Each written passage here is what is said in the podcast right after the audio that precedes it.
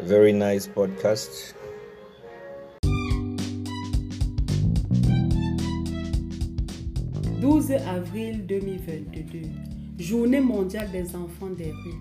La commune d'arrondissement de Gonsamba Premier aimerait porter dans sa prière les enfants innocents qui naissent condamnés à l'indigence.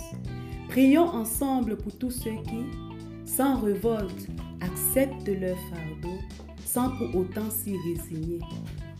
Nous pensons notamment à ces nombreux parents pauvres qui ne reculent devant aucun sacrifice pour envoyer leurs enfants à l'école. Prions également pour tous les enfants qui ont cédé à la tentation de la violence et de gants dans les bidonvilles. Notre place n'est pas de leur juger, mais de leur offrir un apport pour se relever. Prions pour les enfants abandonnés et les parents qui abandonnent le fruit de leurs entrailles.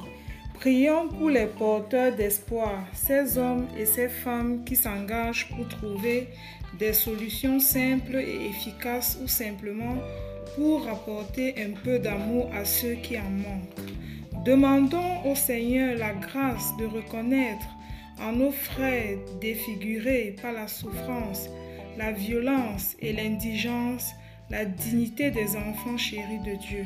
Prions pour tous ceux qui sont tentés d'abandonner à force d'échecs, les découragés et les désespérés. Prions pour recevoir la grâce d'être source de consolation pour nos frères souffrants, mais aussi d'attendre les leçons du pauvre.